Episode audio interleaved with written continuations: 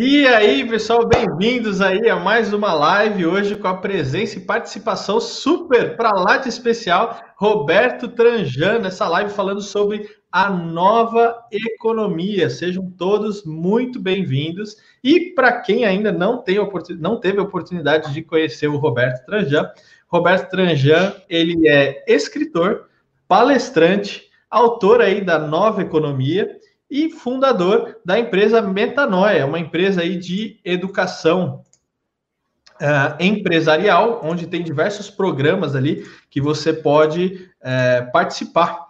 E você pode entrar em contato com a empresa depois para você poder se informar mais. E o Roberto ele escreveu aí pelo menos oito livros, um já está no forno aí, que ele me contou aqui em off, nos bastidores, uh, mas são aí os livros, né? Vou até colar aqui, Roberto, se você me permite, porque eu não sei todos de cor, né? Uh, Rico de Verdade, A Empresa de Corpo, Mente e Alma, O Devir, Metanoia, esse aí eu tive contato em 2013, estou relendo agora a história lá do empresário Lucas. Uh, não durma no ponto, o velho e o menino, chamamentos e os sete mercados capitais. E aí, Roberto, boa noite, tudo bom? Boa noite, Fernando. Saudação a todos os que nos assistem. É... Estamos aqui, vamos para a nossa prosa, vamos lá. Esses momentos são sempre momentos é, é importantes. É, é, é, a gente nunca sabe o que vem. Eu acho que isso é bacana, porque o que vem é o que tem que vir. e também quem está vendo também não sabe, e é o que tem que vir. Então tem uma coisa que pode, né, que acontece e que a gente não prevê e que é o que precisa acontecer muito das vezes. Né? Então, é isso aí. É, é isso aí. É sempre e, uma aventura gostosa. E você tá com uma camiseta aí que eu gosto bastante. ah, essa aqui, tá, né? Até uma...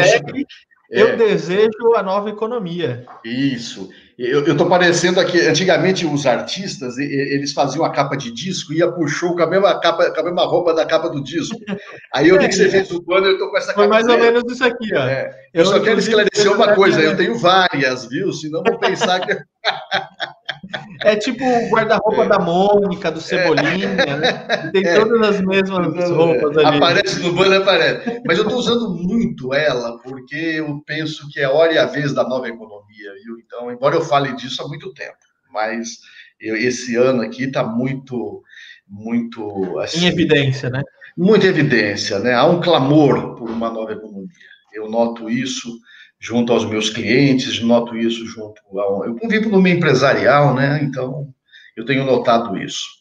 Bacana. E antes de fazer a minha primeira pergunta, que é a pergunta para a gente startar o nosso bate-papo aqui, queria convidar o pessoal que está assistindo, uh, podem ficar à vontade para fazer perguntas, comentários, interagir conosco, que vai ser um prazer, tá? Uh, mas vamos lá, Roberto. De fato, aí, o que, que é a nova economia? Porque tem um monte de gente se perguntando, mas é, eu até recebi uma pergunta aqui via WhatsApp, é, mas é a economia do país, é a economia de economizar dinheiro? O é, que, que é essa nova economia aí, Fernando, que eu quero saber?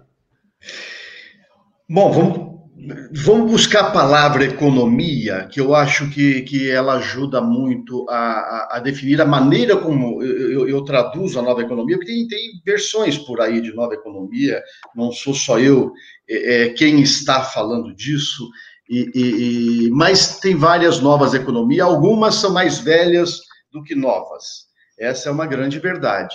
É, economia, eu sou economista por formação, e de uma coisa curiosa, Fernando, quando estudei economia, já faz tempo que eu me formei em economia, então eu sou economista, é uma das minhas formações, a outra é administrador, né? Mas é, o que eu aprendi na faculdade é que a, economia é uma ciência social que estuda a escassez.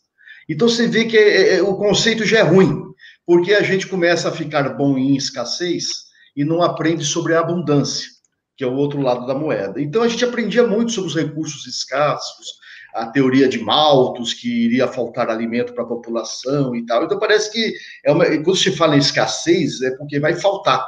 E uhum. quando a gente pensa em falta, é, desperta em nós os piores instintos, né? Um instinto, quando a gente fala em falta, o primeiro instinto é o da sobrevivência. Bom, vai faltar, eu preciso. É mais ou menos o que acontece nisso de pandemia, estamos acumulando coisas. É, casa, eu comentar, o que mais aconteceu, acho que agora, principalmente mais acentuado ainda no começo da pandemia, esse sentimento de escassez, né? Pois é. E aí você vai com voracidade aos mercados compor a sua dispensa. Lembra que aconteceu isso nos primeiros momentos. É, é, e o outro instinto que desperta em cada um de nós é o da competição, porque se falta, não tem lugar para todo mundo, então é de quem chegar primeiro. E aí, para mim, é a base de uma velha economia. Eu aprendi desse jeito, Fernando. Eu aprendi que é a ciência social que estuda a escassez. E aí acontece os piores do mundo, porque tem uma coisa interessante. Eu não sei porque palavras como mercado, negócios, lucro, não desperta dentro de nós os nossos melhores valores. É gozado, desperta outros valores, mas não os melhores.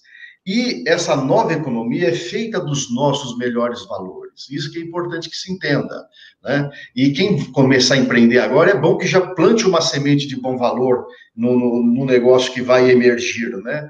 para que nasça negócios é, saudáveis. Porque os negócios nós, o que a gente vê muito aí, o meu mercado é muito predatório, meu, a concorrência é desleal, é, é, bom que o cara, a ética é flexibilizada em prol do lucro, a, o lado humano da empresa é, é, é, é subtraído por conta dos resultados. É o que você vê por aí, uma velha economia que parece que não toma jeito, ela não toma jeito.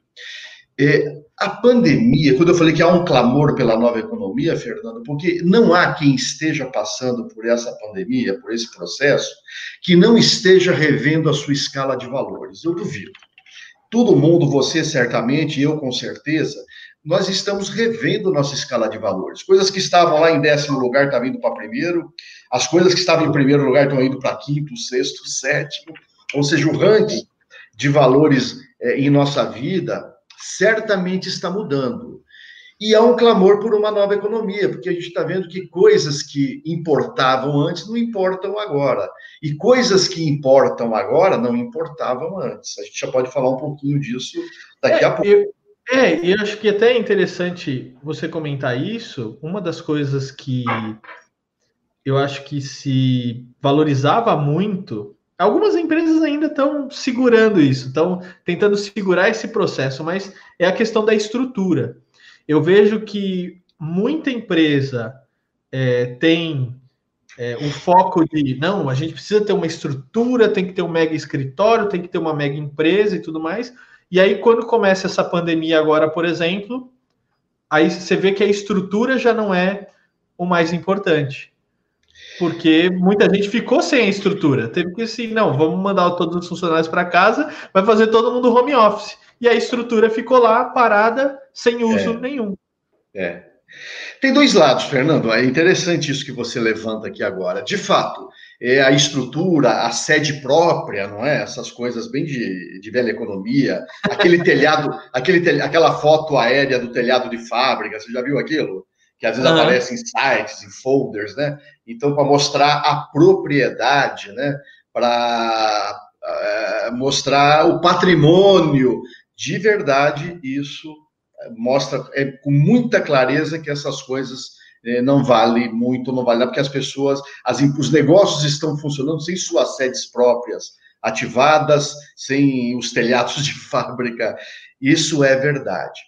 Por outro lado, eu acho interessante que a gente coloque uma outra coisa.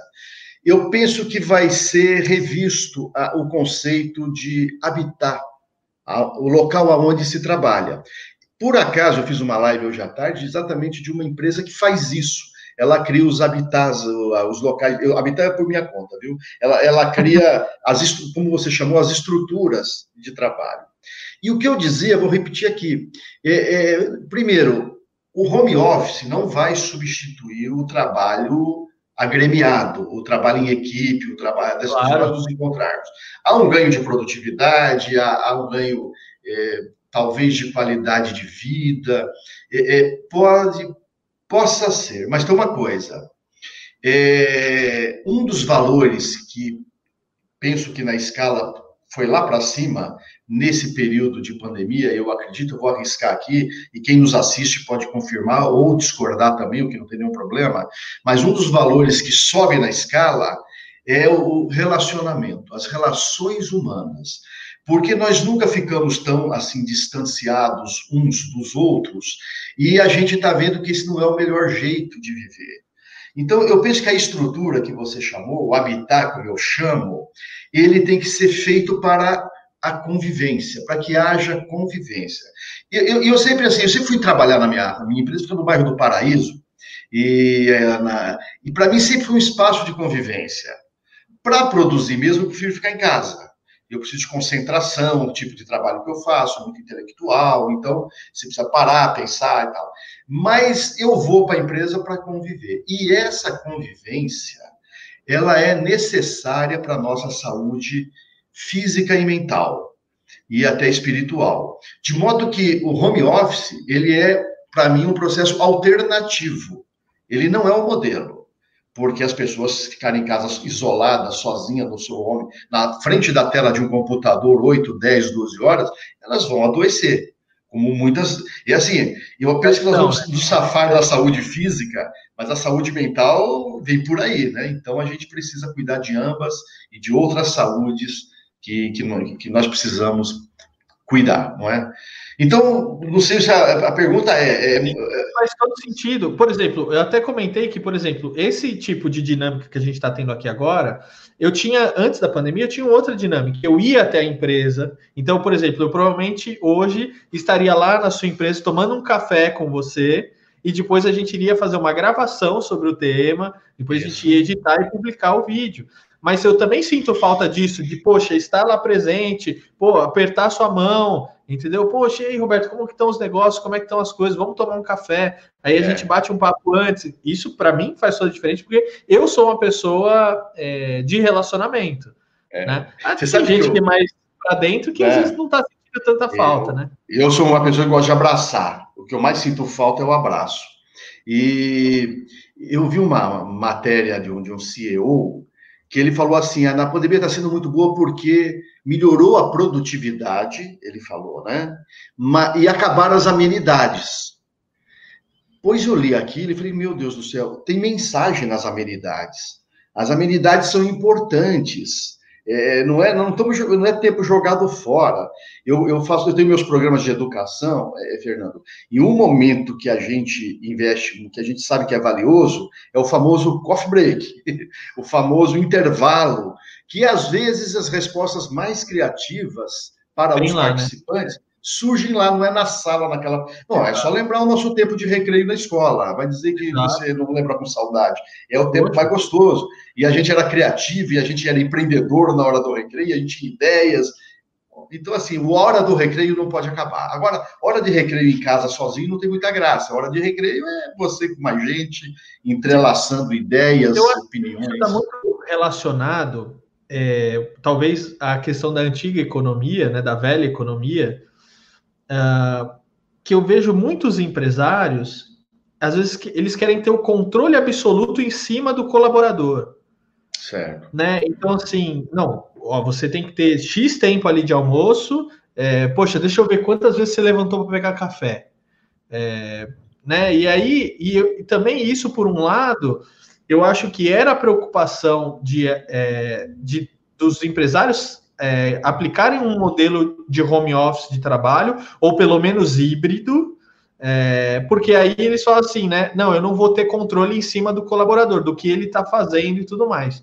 É, você vê espaço dentro da nova economia, por exemplo, é, da gente estar mais preocupado, ou pelo menos com foco mais ah, na questão do resultado em si, é, daquilo que o colaborador está agregando de valor na sua empresa do que ficar ali contando os minutos que realmente ele de fato trabalhou? O que, que você pensa sobre isso? Olha, o que você coloca, Fernando, é uma da, é um do, das grandes da, da, dos grandes pontos de divergência entre velha e nova economia.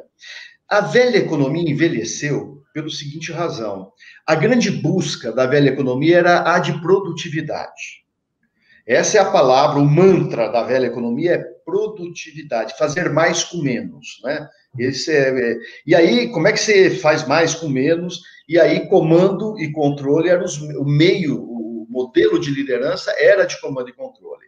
Então é o tempo do horário de entrada, bate o cartão, horário de saída, controla o tempo do cara, e o cara tem que estar tá trabalhando. Eu conheci empresas nessas minhas andanças de velha economia que cronometravam o tempo de banheiro das pessoas. Então não podia demorar. Não, maluco. Isso é coisa que a gente vai contar para essa molecada de agora e eles vão dar risada mas é como quando contam para a gente sobre a escravidão e a gente também só sabe que é verdade porque está nos livros, a gente eh, não, não, não, consegue conceber a escravidão, mas é mais ou menos parecido. O jovem de hoje não vai conseguir, não vai acreditar nesse tipo de coisa. E ela acaba, ela acaba porque a tecnologia, quando ela surge, ela bota a produtividade no seu ápice. Né? Então, hoje, por exemplo, e não era assim, e você também é muito jovem, Fernando, não vai, talvez não vá lembrar, mas no, eu conheci o Brasil no tempo que tinha três marcas de carro, Ford, Volkswagen e Chevrolet. É. Hoje você tem uma porção de marcas, e todos são muito bons. Todos, todas as marcas são muito boas, os carros são muito bons, porque eles têm uma tecnologia, e aí, bom, aí acabou a concorrência via produto, já que eles são todos muito bons, a concorrência se dá, os diferenciais, vamos chamar assim, né, se dá por outras razões que não mais o produto. Né? Então, isso deu fim à, à, à, velha economia, né? ela esgotou. Então, o que, que nós precisamos agora? No lugar da produtividade, um novo mantra é criatividade. Porque a, nós precisamos de respostas criativas. Esse momento é um momento muito, tirando toda a tragédia do momento, é um momento muito rico, porque as empresas e os empreendedores e os empresários estão precisando dar respostas criativas para os problemas que estão se apresentando. As respostas técnicas não servem. Só para elucidar para quem nos assiste, resposta técnica é aquela que você já tem ela pronta. Problema A, solução A. Problema B, solução B, sabe? a escola da qualidade nos ajudou muito nas respostas técnicas, mas as respostas criativas é aquela que você tem que dar para um problema que, que ainda não existe, que você nunca viu na tua frente e que você tem que dar uma resposta criativa para aquilo. Agora, criatividade você não consegue fazendo o indivíduo trabalhar entre as oito e sair às 18. E não dá para um chefe chegar em cima do cara e falar, ó, cria, cria que eu preciso de resposta criativa.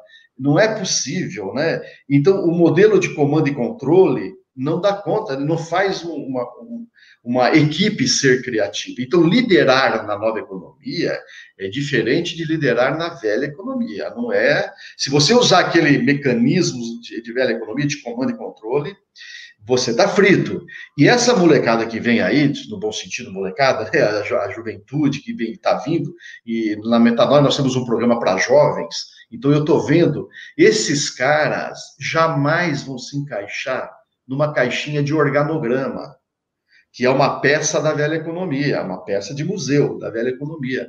Eles jamais vão aceitar bater cartão de entrada e de saída, eles não vão querer, porque eles já vivem pela internet toda a liberdade que eles têm e já vivem toda a criatividade que eles têm e, e, e eles fazem com que a potencialidade aflore, independentemente da escola, que para eles é um grande saco, né? E independente do, da empresa, que para eles, então, é, é uma prisão. Então, nós vamos precisar reinventar nossas empresas de uma maneira muito impressionante. E interessante você falar essa questão da produtividade né, e da criatividade, e pelo que eu estou entendendo, é, a nova economia vai nos proporcionar a criar mais e produzir menos. Não sei se é mais ou menos essa linha de raciocínio. A gente vai ficar cada vez menos focado na produção e cada vez mais focado na criação. Porque aí a gente vai ter. Quando você fala produção, na manufatura. Por exemplo. Isso, exato. Na, na manufatura. Na produção, manu... sem exato. dúvida nenhuma. Eu até exato. brinco com a palavra, agora é mais mentifatura. Porque manufatura era de manuseio, né? era do trabalho mais braçal, no tempo que se, nós chamávamos é, colaboradores de mão de obra. Eu é, e eu lembro, irônico, você né? falando, eu lembro muito do filme do Chaplin do Tempos Modernos, né? É. Ele é, lá nas máquinas fazendo tudo, igual um maluco, né? E uma empresa funcionando como se fosse um relógio, que é bem aquela cena do Chaplin, né? Ele tem um, aqueles eh, marcadores de hora e, e tudo funcionando regularmente. É, é, uma outra um outro aprendizado de pandemia foi exatamente saber que o controle e o poder são ilusórios. Porque na hora que todo mundo teve que ir para casa e o chefão, né, o, o chefão, não tem mais controle sobre o tempo e o que as pessoas fazem com o seu tempo, e não tem mais poder direto sobre elas, foi uma grande demonstração. Eles são ilusórios, mesmo ao vivo em cores, mas de maneira remota você tem o flagrante de que, de fato, ninguém tem controle sobre ninguém, ninguém tem poder sobre ninguém. É, ainda bem, é... né? Ainda bem. Ainda bem, ainda bem. O, é, ainda bem porque... o, o João Paulo está perguntando aqui, ó, é, essa preocupação com a produtividade afoga a vocação dos colaboradores e por isso eles não são criativos?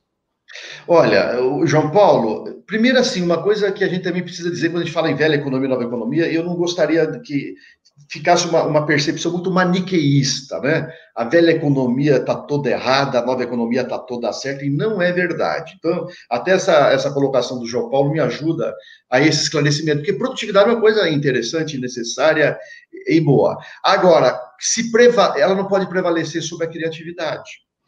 Né? A criatividade, porque assim, preste atenção, João Paulo, numa coisa fundamental. Eu não sei qual é o seu negócio, o que é que você faz, mas eu tenho certeza de uma coisa o que você faz nesse ano, boa parte do que você faz não vai servir para nada em 2021. Entendeu? É, é, é, isso. Então, nós vamos precisar criar novas soluções. É, boa parte do que a gente faz não vai servir para nada. Em 2022, menos. Em 2023 e talvez em 2025, eu não estou fazendo absolutamente nada parecido do que nós estamos fazendo hoje. Então, nós vamos precisar ser mais criativos do que produtivo. Não adianta ser produtivo é, é, é, num negócio que não vai mais existir. Né? Aí você atingiu o ápice da produtividade, mas que não sai mais para nada. Nós vamos ter que ser criativos. Ô, Roberto, o que, que você, dá, pegando assim da velha economia e da nova economia, qual que você acha que é o ponto assim uh, mais prejudicial da velha economia em termos de negócios? Eu acho que o ponto mais prejudicial, Fernando, é o seguinte: esse, eu acho que aí é o X da questão. Quando surge a ciência da administração, né? Então, sobre economia eu já falei, né? É a ciência social que estuda a escassez. Então, eles já deram, já começaram do pé esquerdo. E quando surge a ciência da administração, também inspirada na ciência da economia, na ciência econômica, surge como o administrador, como um gestor de recursos recursos materiais, recursos financeiros, recursos técnicos, recursos tecnológicos, e aí eles erraram na, na pegada, e recursos humanos. O ponto aonde a coisa pegou e pega ainda em muitas empresas e muitos negócios é tratar o humano como recurso. Porque quando você trata ele como recurso, você vai coisificar o ser humano. Ele virou coisa. Tanto é verdade que na velha economia ele é chamado de mão de obra. Precisamos contratar mão de obra, precisamos demitir mão de obra. Quando começa a pandemia, o cara é visto como um item de custo, né? Lá na, subtraindo o resultado, manda o cara embora, então, senão a gente não sobrevive. E muitos foram dispensados. Por sorte, surgiram leis aí que atenuaram o, o impacto, né? E, e, então, assim, a hora que você trata o indivíduo como coisa, e ele é sujeito, mas você trata ele como objeto, você erra na medida. E é, esse erro na medida vai se transferir, e é inevitável que se transfira, para o cliente. E aí você faz a fórmula, você que está buscando lucros, faz a fórmula do prejuízo. Porque você acredita, você trata ambos como objeto. Você olha para o funcionário e vê ele como um mão de obra e tenta buscar mais barata. Você olha para o cliente e vê ele como um pedido, futura fatura, futura fatura, e depois um boleto. Você coisificou todo o seu negócio. Além do seu negócio ter ficado muito sem graça, muito sem graça, porque você trabalha para quê? Para emitir boleto e pagar, pagar folha de pagamento, eh, não tem nenhum propósito por trás disso que dê grandeza a ele. Então você criou um baita negócio sem graça, que só serve para uma coisa: para o sustento de quem empreendeu, ou daquela família que empreendeu, né? mas nunca vai gerar riqueza. E os negócios existem para gerar riquezas, no plural. porque não é só a riqueza econômica, são várias outras riquezas que nós precisamos gerar através dos nossos negócios, não é? Então, você, para mim, esse ponto é o maior, a maior distorção que a velha economia inventou. Ela inventou algumas outras coisas interessantes, mas nessa ela pisou feio na bola. Viu? Eu acho que é interessante porque talvez isso se reflita um pouco nos, nas empresas é, de prestação de serviço em si. É, eu vejo que às vezes a pessoa ela paga um milhão de reais num apartamento, mas não quer pagar cinco mil reais para a pessoa pintar o apartamento dela. Porque aí a mão de obra né? Aquilo que você falou, a mão de obra é caro 5 mil reais. Mas se eu vou comprar realmente um objeto que eu posso ter e controlar e eu tenho aquilo ali, aí não, isso assim, isso vale um milhão de reais. Agora a mão de obra do outro, é, ela não tem valor nenhum. Já que você deu esse exemplo, Fernando, eu vou aproveitar teu exemplo e contar uma história de nova economia, também para ilustrar, senão fica muito nos Ótimo. conceitos. E as pessoas gostam de histórias reais, né? É um exemplo. Né? Aposto que tem gente pensando isso aí. E eu vou dar um exemplo. E vou dar um exemplo do seguinte: de como é que você faz de um produto chamado tinta, você faz uma nova economia, porque é um produto tinta, é, todo mundo conhece tinta, olha para trás, as paredes estão aí, a minha aqui atrás, a tua aí atrás. Então todo mundo sabe o que é uma tinta e todo mundo sabe o que é a parede. E essa empresa, ela é uma fabricante de tintas, eh, eh, fica na Grande São Paulo. Agora, a grande sacada desse líder, desse, desse empresário, é, foi o seguinte: ele notava que entre a parede e o galão de tinta tinha um sujeito chamado pintor. Mas esse sujeito era um sujeito invisível, ninguém dava bola para ele. A parede valia mais do que ele e o galão de tinta valia mais do que ele. Mas só que a tinta não chega na parede sozinha, ela precisa de um pintor. E o que esse empresário fez? Ele começou a valorizar esse indivíduo como o tal do pintor, que até então era uma mão de obra barata, considerado uma mão de obra pós-carcerária, desculpa, é pesado o que eu estou falando, mas é fato, um pinguço. Pinguço. Quando não estava bêbado estava pintando, se não estava pintando, estava bêbado. Pois ele criou, sabe o que? Uma universidade para esse cara. Essa universidade chama Universidade Futura do Pintor. Ela fica no bairro do Belenzinho, aqui em São Paulo. E esse pintor, além dele se aprimorar na técnica da pintura, ele aprende sobre cidadania. Ele aprende sobre valores humanos. Ele se descobriu que ele é ser humano, ele não sabia que era até ele entrar nessa universidade. E, e, esse cara se orgulha muito da profissão que tem, que é de ser pintor. E você sabe que, vez ou outra, os líderes dessa empresa, chamada Futura Tintas, que fica na cidade de Guarulhos, vez e outra, os líderes dessa empresa se juntam com o um grupo de pintores e eles vão pintar creches, vão pintar casas de repouso, vão pintar manicômios, lugares com, com dependentes químicos ou de, deficiência mental, não é? E eles vão juntos fazer isso e fazem gratuitamente, tem o nome de ação solidária isso, e fazem isso gratuitamente. Isso é um exemplo de nova economia. O que nós somos capazes de fazer através dos nossos negócios. E é bom que se diga, né? Porque falou, mas esse, esse mercado é altamente competitivo. São grandes marcas multinacionais, que eu não preciso citar aqui, porque eh, eles gastam muito em propaganda e está na memória de quem nos assiste o nome dessas marcas de tinta. Essa faz um trabalho com o pintor. Hoje ela é prestigiada, admirada pelos lojistas, pelos pintores. Então o marketing dela, né, no, é, na, é, é, é, é, isso, né? Quer dizer, o marketing dela é, é, é nesse sentido, é de fazer uma ação que agrada clientes. Se alguém que estiver nos assistindo precisa pintar sua casa, liga para lá e pede um. chama pintor de alto valor, viu? Eu quero um pintor de alto valor. E, e precisa ver, é, Fernando, o show que é, como o cara se apresenta, como ele vem vestido, como, e como ele vai cuidar da tua casa e como ele vai fazer uma pintura eh, de alta excelência, né? E evidentemente que essa empresa é muito bem sucedida e vai muito bem, não é, trabalhando com essa, com esse modelo de trabalho. Então, um exemplo de nova economia ilustrando. O produto é o mesmo, é o galão de tinta, mas o processo é, é muito, é muito outro. É, e o pessoal está comentando aqui, o Carlos Neca, que história fantástica, Silvio Batista, rico de verdade. É, e, e, são histórias como essa, eu acho que motivam a gente justamente a querer fazer uh, a diferença no nosso dia a dia, né? Uh, mas você não acha que às vezes tem é, empresas ou pessoas que querem ficar segurando esse movimento o máximo que eles conseguem, porque às vezes eles entendem que eles têm o poder?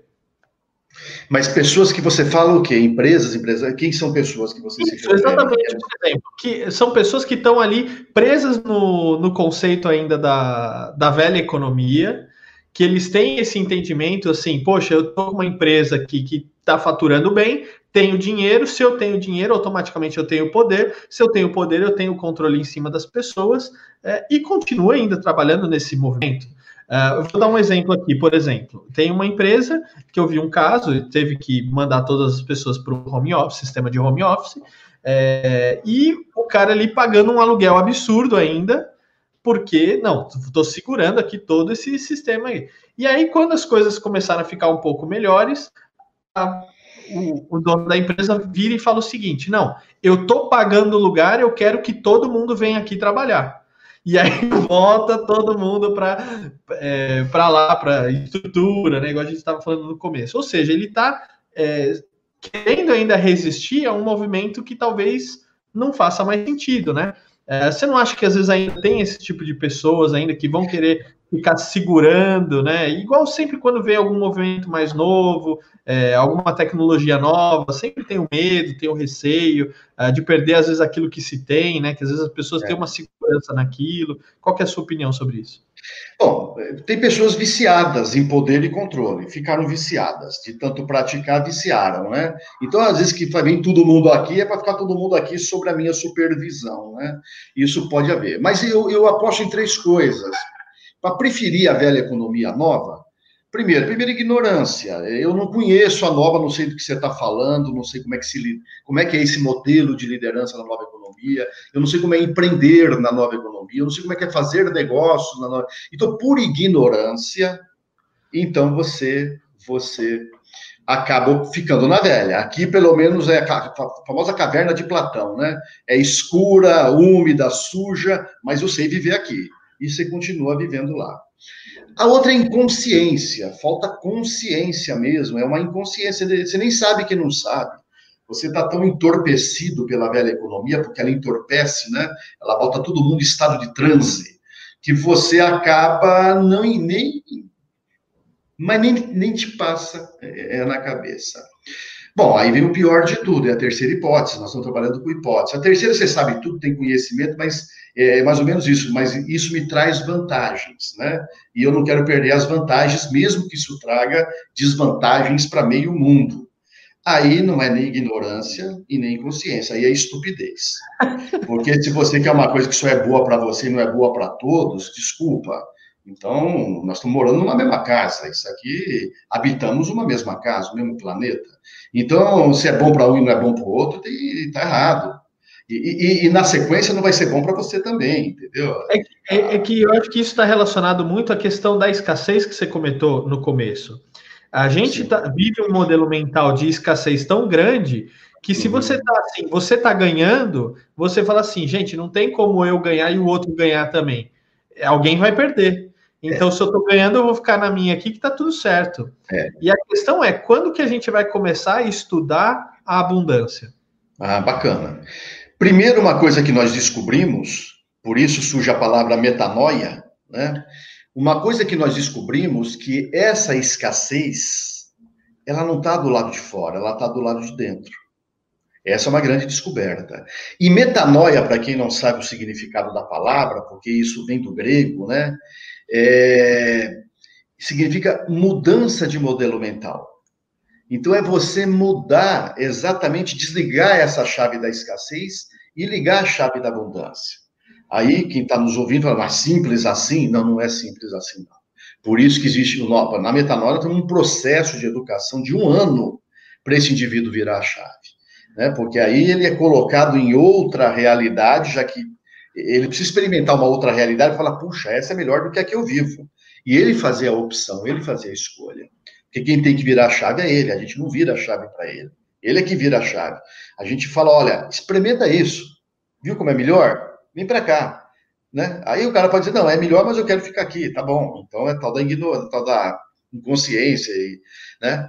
Mas, em geral, em geral, e isso é, é, é uma grande esperança, é a seguinte, Fernando. Embora palavras como mercado, lucro, negócio, como eu já citei, concorrência, é, aciona os nossos piores instintos, que é o da competição, que é a da flexibilizar ética, flexibilizar. Dentro da nossa fiação, nós somos trein... nós somos nós temos por natureza dentro de nós a generosidade, a solidariedade, a compaixão, a emp... isso está na nossa fiação.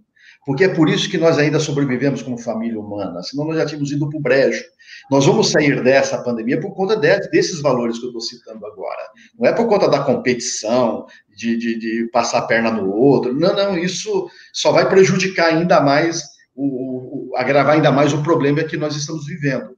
Nós vamos sair dessa por causa desses valores superiores, não é? E isso está dentro da gente. Nós somos programados para sermos generosos, para sermos solidários, para sermos empáticos. Por incrível que pareça, tem gente que fala, ah, não acredito que isso. Mas nós somos programados para isso, não é?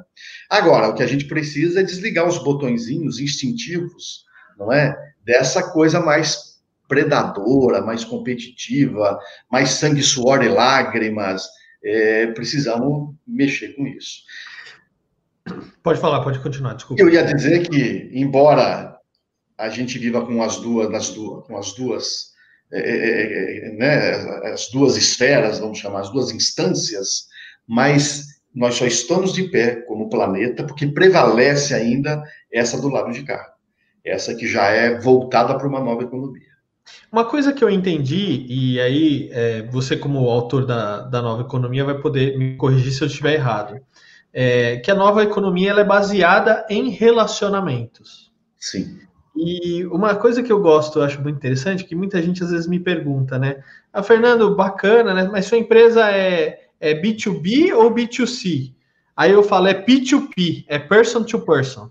É de pessoa para pessoa. É. É, porque eu não, eu nunca vi um CNPJ se relacionando com outro CNPJ. É. Você sempre tem uma pessoa do outro lado se relacionando com, com outra pessoa. É. E eu vejo que as pessoas elas estão cansadas desse tipo de, de, de serem tratadas como um número, ou um CPF, ou um CNPJ, onde realmente a pessoa que está do outro lado não está preocupado é, ou preocupada com a sua necessidade que você tem lá do outro lado, né? É, então, eu vou fazer até uma comparação com as empresas tradicionais de telemarketing, né? Falar, ah, senhora, como posso te ajudar? Ah, esse é um problema muito complicado mesmo. E aí fica aquela coisa totalmente mecânica, né? É. É, que que, como é que você enxerga isso? Eu vou te dar um exemplo tão simples, já que a gente mora, descobrimos que nós moramos no mesmo bairro. Você sabe que está cheio de posto de gasolina no nosso bairro, não é, Fernando? Você conhece? Eu vou abastecer em outro bairro. Eu vou em outro bairro e por que, que eu vou no outro bairro abastecer? Puxa, combustível é combustível, meu carro anda com qualquer um desses, as diferenças de preço são muito pequenas, mas quando eu vou nesse posto onde eu sou cliente, é, é, bom, eu chego sem que eu peça, eles vão limpar os vidros, eles vão calibrar os pneus, sem que eu peça. É, é, tem posto aqui na, no nosso bairro que o cara manda você encostar lá e calibrar o teu pneu. Ele não, quer que você se vire. E esse não, você não sai de dentro do carro, ele faz tudo. Aí, alguém que está nos escutando fala, ah, mas isso vários postos fazem. Mas tem uma coisa que eu duvido quem está nos assistindo ter a mesma experiência que eu, estou só desafiando aqui para provocar. Que quando ele cobra minha conta, ele fala, bom dia para você, senhor Roberto, muito obrigado, e me chama pelo nome.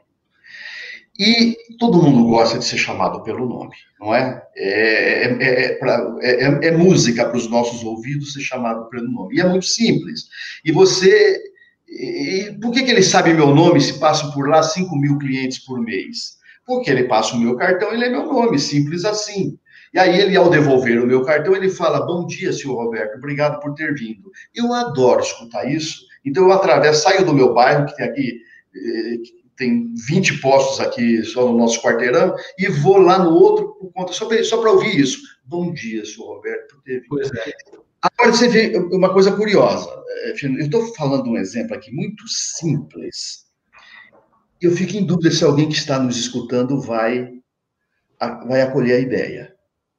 Sei lá se quem está nos assustando tem um restaurante, tem uma farmácia, não sei quem, não sei quem está aí, né? Mas eu fico perguntando se amanhã ele já vai implementar essa ideia. Eu suspeito que não. É gozado isso. Tem, sabe por quê? Relacionamento é tudo. Relacionamento é e continuará a ser, mesmo com toda essa tecnologia, a alma dos negócios. Aliás, é o tema do meu próximo livro. Dá um spoiler aqui. Meu próximo livro tem o nome de Capital Relacional. Olha que legal. Ele trata exatamente disso. Né? E é impressionante como as empresas são míopes com relação a isso, a ponto de dar um exemplo muito simples, e você não vê ele sendo usado por aí. Você, você tem, tem lugares que você o cara te devolve o cartão quando Fernando, obrigado Não, não tem. Não tem. E é tão simples, e esse posto faz isso. Deve ter uma boa liderança, provavelmente, ter uma equipe incrível, e um detalhe importante, está sempre cheio. Eu nunca vi um posto sem vazio, está sempre cheio, né? É, é isso, né? Tem... Eu estou vendo um comentário aqui que. Isso, é, o Carlos falou. Aliás, comércios de bairro ganham muito com isso. É. Tenho um pouco de dúvida se sim, porque é, é, é bom, pode ser. É, o bairro ainda tem. Alguns bairros caracterizam ainda a cidade do interior, né? Onde você isso. ainda conhece a pessoa, sabe da família. É, que, aliás, é uma coisa que deveria ser é, é, é interessante você comentar isso, porque assim, tem um café aqui perto, que eu vou bastante com a minha esposa lá, agora na pandemia menos, claro. Uh, eles ficaram fechados, inclusive, um tempo, mas quando as coisas voltarem, entre aspas, ao normal, que é o normal, normal mesmo, eu acho que é, o que era antes talvez não volte 100%, mas é um, uma normalidade uh, de sair mais e tudo mais, né? Inclusive, eu vou te levar lá nesse café depois. Uh, mas a gente conhece lá duas pessoas, né? Que é um casal. E a gente gosta de ir lá porque aí a gente senta lá perto, fica per vendo o, cara preparar o café e tudo mais, e aí a gente acaba conversando. E quando eles não estão, a gente, a maioria das vezes, a gente não entra no café. Quando ele, eles não estão, vocês não. Exatamente. Por quê? Porque, assim, poxa, e aí, Fernando, tudo bom? Poxa, como é que você tá? Ah, e seu pai? Poxa, e os negócios como é que estão indo? É, porque isso faz toda a diferença. Você ir num lugar onde a pessoa já, inclusive, já sabe o que, que você vai tomar, né? Ele vira para minha esposa e já fala assim: ah, é, Anne, é o de sempre. Ah, a minha esposa é o de sempre. Ou seja, você não precisa nem falar o que, que você quer ele já sabe o que, que você quer. E esse tipo de atendimento faz toda a diferença. E em quais lugares que a gente pode encontrar esse tipo de coisa, né? Deixa eu, já que você falou em café, eu acho que também vale falar sobre isso, porque quem nos escuta, ah, esse, esse modelo funciona num café ou num posto de gasolina. Você sabe que, que é, eu sempre fui muito fã da Starbucks, porque ele fala assim, Roberto, teu café está pronto. Tem gente que está nos assistindo, está falando, esse tal do Roberto deve, ser carência, deve ter carência afetiva, né? Ele, se não chamar ele pelo nome, ele não volta. Mas o sucesso da Starbucks, ele é um estrondo, é, é são mais de 60 mil lojas no mundo, se eu não me engano, né? No, no mundo. E eu me orgulhei muito de ter sido chamado pela editora que editou o livro do, do Howard Schultz, o fundador da Starbucks, para fazer o prefácio. Eu aqui prefaciei um livro que, aliás, recomendo aqui para todos que nos assistem, que é um show de, de, de disso que nós estamos tratando aqui agora, que chama Dedique-se de Coração. Dedique-se de Coração é o livro que o Howard Schultz conta a história da Starbucks, não é? E, e eu fiz o prefácio lá e falo um pouco dessas coisas que eu estou dizendo aqui. Mas o sucesso da Starbucks dentre outras coisas, né? Que você entra lá e ninguém te enche o saco, você fica o tempo que você quer. Tem escritores que escrevem livro em Starbucks, né? Você ouve a tua música, senta num sofá, não vai ter ninguém dizendo, ó, tá na hora, limpa a mesa que tem que chegar outro. Mas tudo isso faz parte do sucesso da startup. A qualidade do café, sem dúvida nenhuma, que é café de, de primeira, né? Mas você ser chamado pelo nome em qualquer lugar do planeta faz uma diferença muito grande. Vem aqui, oh, Roberto, seu café está pronto. É, faz uma diferença muito grande. Né? Então, é relacionamento, né? É relacionamento. Li, tem um livro do é, Como Fazer Amizade e Influenciar Pessoas. É, Como Fazer Amigos e Influenciar Pessoas. Exatamente.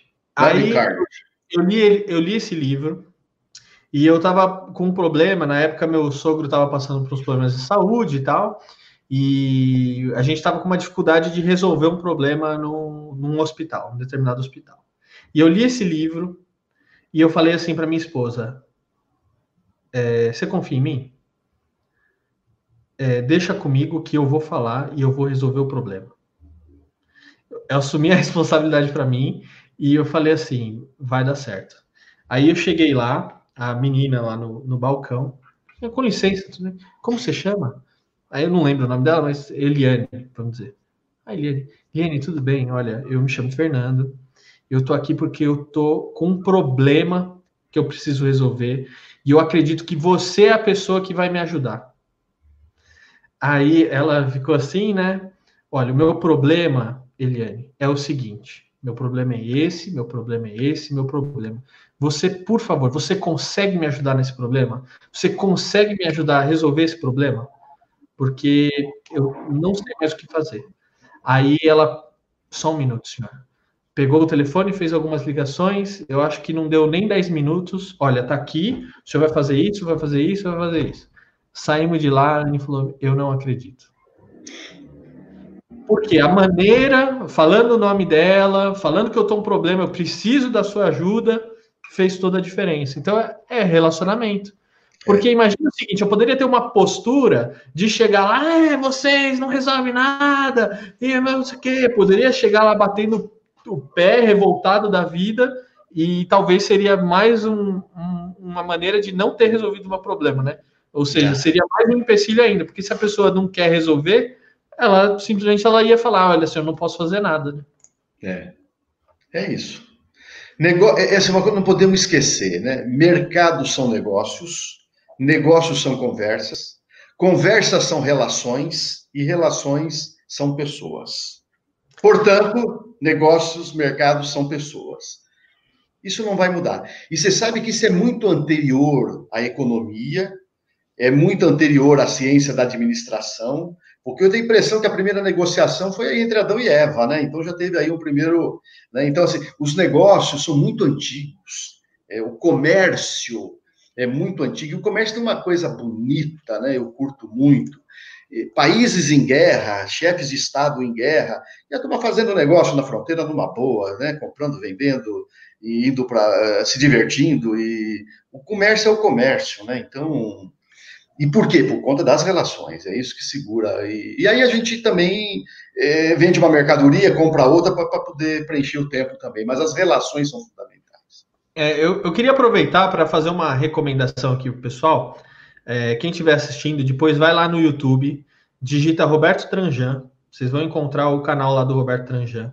Ele fez duas séries muito bacanas, uma sobre os sete mercados capitais e outra sobre os desideratos.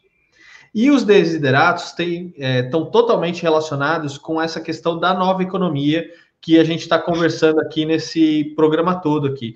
É, se você me permite, Roberto, eu posso ler os desideratos? Pode. Explica primeiro o que é um desiderato, Pô. que é uma palavra não usual. Desiderato significa um grande desejo. Um grande desejo. E esses desideratos, ele é, uma, ele é uma construção, não é minha, viu? É bom que você saiba.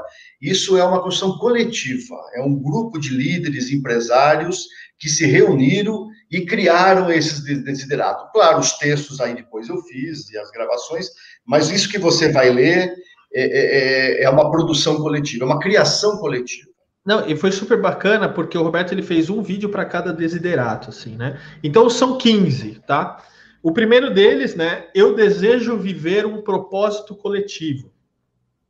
Depois, Eu desejo compartilhar conhecimentos e experiências. É muito legal isso aqui, porque muita gente tem medo de compartilhar conhecimento, pensando que vai perder sua posição é, ou perder o seu lugar, né? E aí o, e o Roberto ele aborda isso de uma questão totalmente diferente, muito bacana.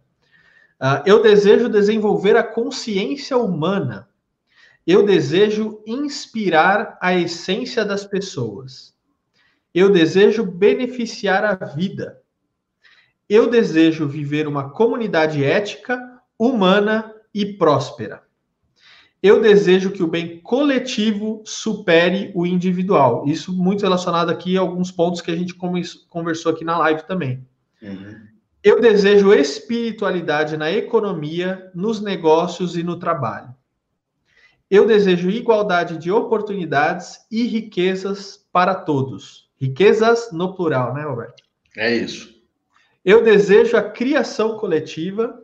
Eu desejo preservar o planeta eu desejo retribuir, eu desejo viver em plenitude, eu desejo um mundo de abundância e, por fim, eu desejo viver o trabalho como um ato de amor. 15 desideratos aí para você acompanhar lá no YouTube, né, Roberto? É isso lá.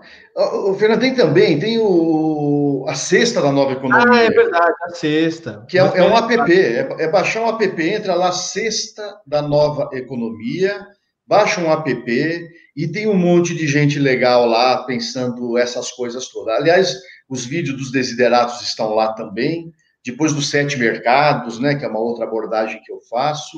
E é só entrar, não paga nada não, entra lá e, e começa... A, a tecer, nós temos que criar um tecer junto, a mesma Isso tecelagem, né? Para que a gente torna todos esses desejos mais consistente, né? E mais e assim, esses desejos são inspiradores para os negócios. É legal o cara que está empreendendo, que já empreendeu, puxa um desiderato e fala: como é que eu posso viver isso no meu negócio? E olha, a criatividade vai voar, né? vai voar solta, grandes ideias virão, porque a intenção é boa.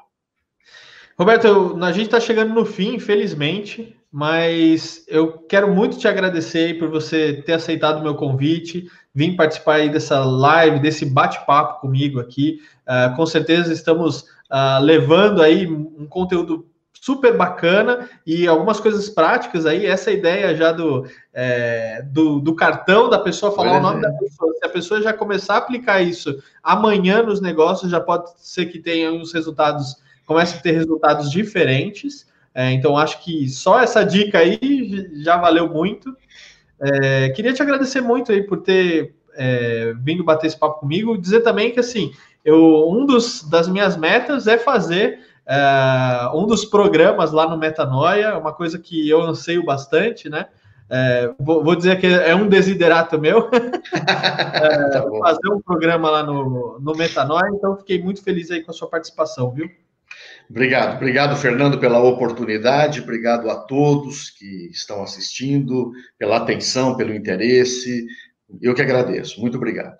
Legal, pessoal, olha, se você estiver aí no LinkedIn, no Facebook ou no YouTube, aproveita aí para se inscrever no canal do YouTube, deixa o seu like, deixa o um comentário também. Se você estiver no Facebook, é, siga aí minha página no Facebook. Se tiver no LinkedIn, peça uma solicitação de conexão que vai ter um, vai ser um prazer ter você aí uh, no meio aí dos meus relacionamentos através do LinkedIn. E procure aí Roberto Tranjan no Instagram e também no YouTube para você poder ficar aí por dentro de todo o conteúdo que ele tem publicado eh, nas redes sociais. Gente, valeu por mais essa live. Até a próxima. Roberto, obrigado mais uma vez, viu? Obrigado.